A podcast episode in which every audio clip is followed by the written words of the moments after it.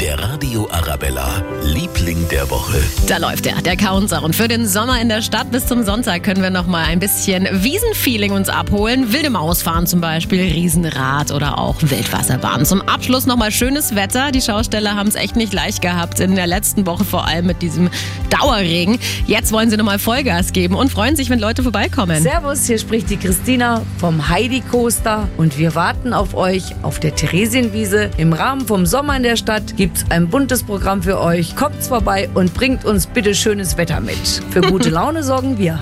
Ja, und rund um den Heidi Coaster ist auch einiges geboten noch. Im Weißbiergarten nebenan gibt's Bier und Brotzeit und bayerische Musik. Wirklich so ein bisschen Wiesenfeeling. Viel Spaß!